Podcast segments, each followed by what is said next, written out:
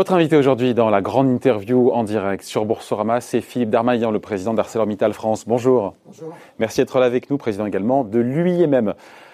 Aujourd'hui, c'est un grand jour, c'est le retour à une vie euh, presque normale, nous a dit le Premier ministre euh, Édouard Philippe. Dans quel état d'esprit êtes-vous? Je pense au MEDEF parce que je, euh, je crois Roux de Bézieux disait en fin de semaine, il parlait de perspectives très sombres. On est aujourd'hui dans effectivement un retour à la normale on a arrêté l'industrie parce que les commerces de détail ont, été arrêtés. Et donc, euh, toutes, les, industries qui sont sur le commerce de détail sont arrêtées. Et par définition, ensuite, la métallurgie, etc., se sont arrêtées. Bien sûr, à l'exception de la santé et de, l'alimentaire. Et donc, aujourd'hui, on est en train de réouvrir euh, la pompe, c'est-à-dire la, capacité à nos, industries de, réalimenter, de, remplir leur, leur supply chain donc pour moi, c'est vraiment un, point très important. Il n'empêche que Geoffroy a raison sur le fait que cette crise par rapport à 2019 est bien, bien supérieure. À 2009, 2008-2009, faut dire, pas 2019, par rapport à 2008. 2019, pardon.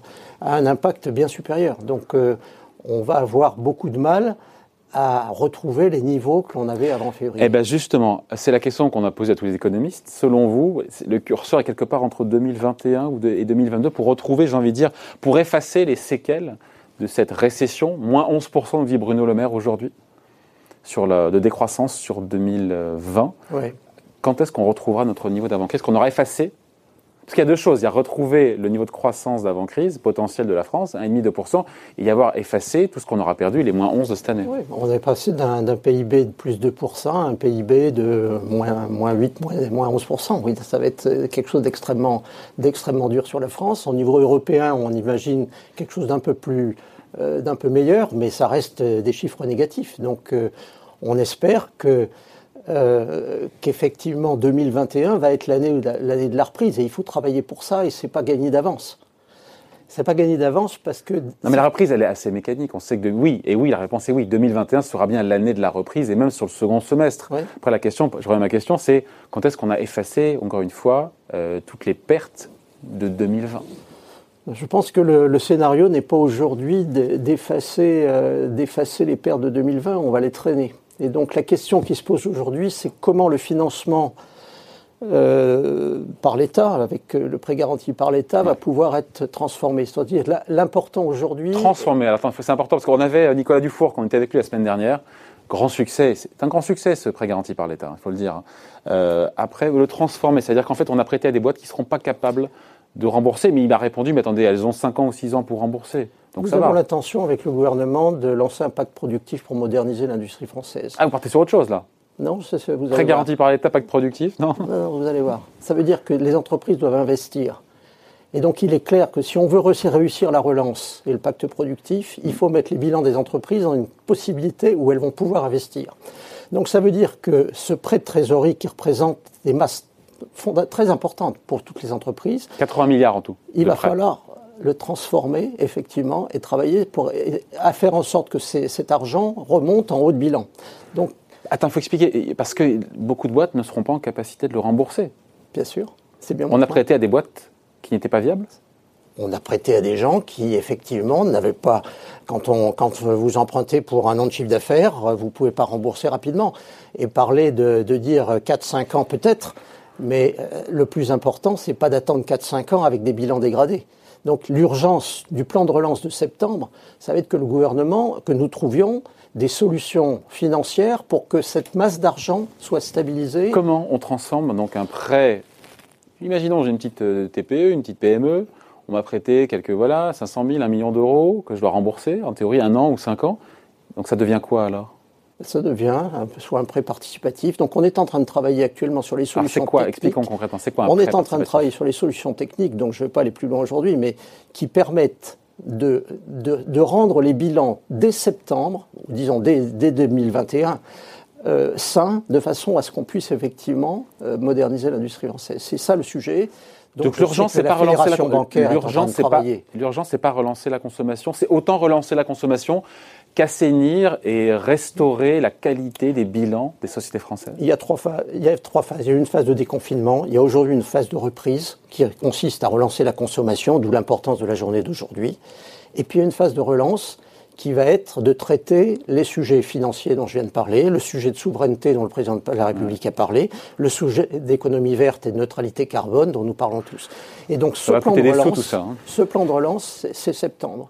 Et il va falloir jouer sur ces trois composantes, c'est-à-dire la nature des investissements qu'on doit faire, pour quelle économie, pour quelle, euh, euh, oui, quelle nouvelle économie on veut, mais il va falloir donner aux entreprises la capacité de le faire. Et j'oublie un, quatrième point qui est la compétitivité des entreprises. On n'obtiendra pas de souveraineté. Le pacte productif. Il revient à son pacte productif. Plan de relance et pacte productif. Pourquoi tant de septembre Pourquoi tant de septembre Parce que le gouvernement a annoncé septembre. Mais c'est pas un peu tard, non? Non. Maintenant qu'on est déconfiné. À partir du moment où les mesures de reprise, comme celles qui ont été prises sur l'automobile, donc les mesures urgentes de reprise sont, sont, sont faites dès juin, euh, je pense qu'il est bon de se donner le temps pour faire un plan de relance, pacte productif, qui soit mm. effectivement suffisamment ambitieux. Sur les aides, il y avait, sur, on a parlé d'un plan à 8 milliards pour, les, pour le secteur auto. Sur les 8 milliards, il n'y a qu'un seul milliard qui va aux aides pour les Français pour acheter des voitures, notamment propres. Et combien de milliards sur l'aspect financier des bilans des entreprises Donc je sais bien ce que je disais, l'aspect des bilans des entreprises est totalement clé. Et donc il faut effectivement éviter que nos grands joyaux euh, soient en état de faillite euh, d'abord, mais aussi Vous pensez à qui? mais en état, grands joyaux en état de faillite français? Mais en état aussi d'investir. Donc les joyaux, c'est Airbus, c'est Renault, c'est tout ça. La crise de l'aéro va, va durer trois ans. Le trafic aérien s'est arrêté. Donc euh, aujourd'hui, ce n'est pas une baisse des commandes qu'a Airbus c'est un retour, une, les, compagnies d'aviation ne prennent pas livraison des commandes qu'ils ont passées. Donc c'est une crise qui va être extrêmement sérieuse. Et donc il faut traiter, euh, à la fois l'aspect des marchés, mais aussi l'aspect du bilan des entreprises. Euh, en tant que président de l'UIMM, euh, Philippe Darmaillan, plus importante fédération, on rappelle du MEDEF, aéro, c'est aéronautique, auto, sidérurgie électronique. sur Renault, vous avez évoqué Renault dans les joyaux, il y a eu cette réduction de la voilure très violente, 2 milliards d'euros d'économie.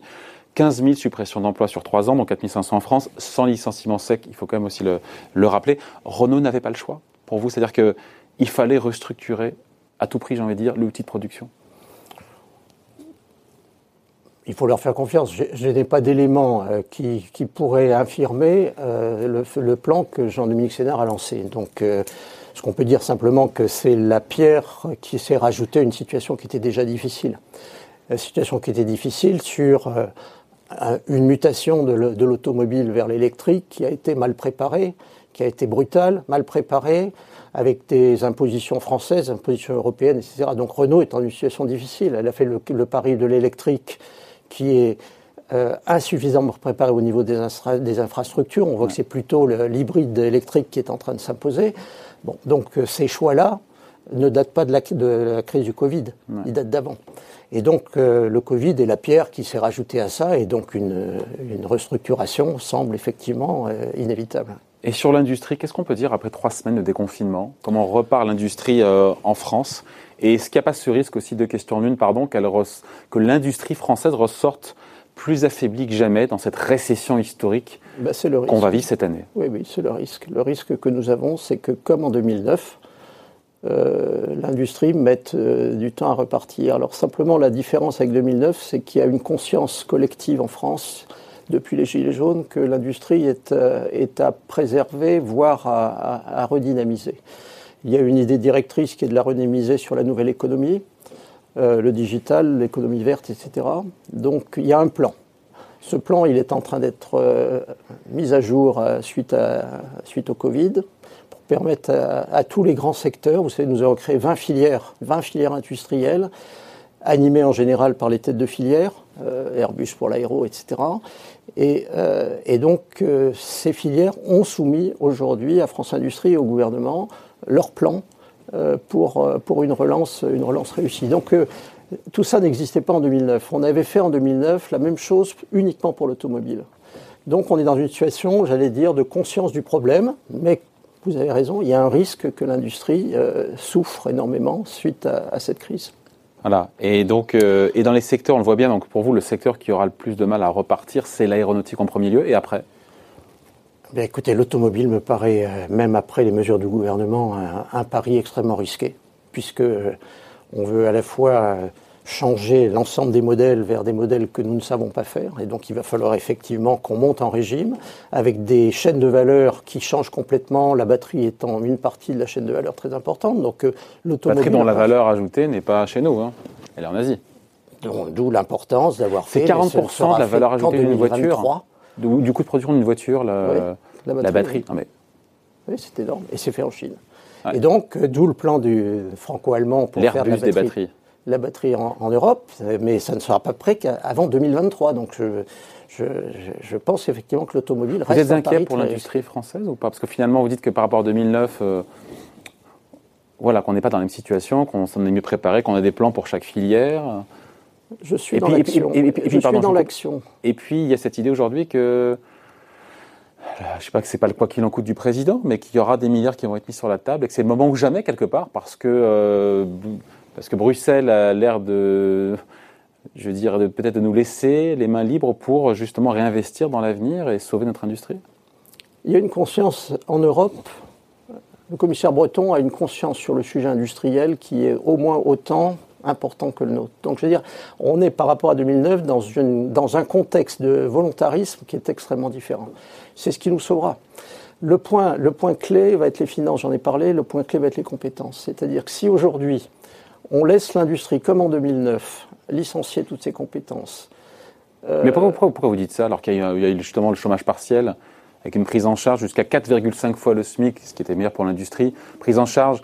Pourquoi vous dites que des milliards ont été mis là-dessus? Jusqu'à présent. Mais ah. la meilleure assurance, c'est effectivement que l'industrie reparte. La béquille a été enlevée tout doucement. La meilleure assurance, la béquille, la béquille financière de l'État a été enlevée. J'ai vu, c'est quoi les chiffres? L'État, l'UNEDIC va payer maintenant 60% du salaire brut contre 70% avant. Salaire brut pas net, c'était 84% du net. Ça va, la béquille, on l'enlève tout doucement, non? Oui, mais tout trop, doucement. Trop rapide pour vous? Tout doucement. La question, c'est la question des frais fixes. Donc, il faut absolument que les entreprises puissent gérer leurs frais fixes. Donc, ça veut dire d'une certaine façon, le chômage partiel qui a été la solution que le gouvernement a inventée, euh, a mise en, œuvre pour éviter que les entreprises ne licencient, et ne fassent immédiatement des licenciements économiques. Aujourd'hui, toutes les entreprises industrielles sont en train de réévaluer leurs frais fixes. La sidérurgie est en train de réévaluer ses frais fixes, l'aéronautique aussi et sur certaines industries avec des prévisions de croissance, des prévisions de, volume qui vont être des prévisions sur plusieurs années. Donc voilà, vous nous, mais donc si je prolonge le trait, ça veut dire qu'on va avoir des cohortes de chômeurs et de licenciements, vous écoutez? Il faut réadapter le plan par rapport au plan de charge, les effectifs. D'où le fait que les compétences sont un des phénomènes clés sur lesquels il faut continuer à travailler. Et donc il faut, une fois que le chômage partiel euh, qui existait est en train de devenir un peu plus coûteux, dont acte. Il faut, pour les industries qui sont face à une reprise qui ne va pas être immédiate, il faut inventer une suite, un chômage partiel de longue durée, qui permette aux entreprises d'ajuster leurs frais fixes par rapport à la charge qu'elles auront réellement. Donc nous avons à l'UMM imaginé ce système en, pensant à l'aéronautique, bien sûr, puisque je vous l'ai dit, il y a trois ans devant nous euh, de, baisse de charge, et nous avons proposé au gouvernement un chômage partiel de longue durée dans lequel euh, qui serait financé à la fois par les entreprises et par euh, l'UNEDIC, avec un engagement de, non-licenciement des entreprises. Le gouvernement a repris cette idée, qui est passée à l'Assemblée la semaine dernière, et donc euh, nous sommes en train de continuer à travailler cette question des compétences, et il faut absolument faire en sorte que les entreprises maintiennent euh, leurs compétences et ne s'en séparent pas comme ça a été en 2009. C'est une des clés aussi importantes que le financement. Quelles sont les filières euh, industrielles qui redémarrent mieux que les autres? Parce que là, on parle effectivement de toutes celles qui sont en grande difficulté.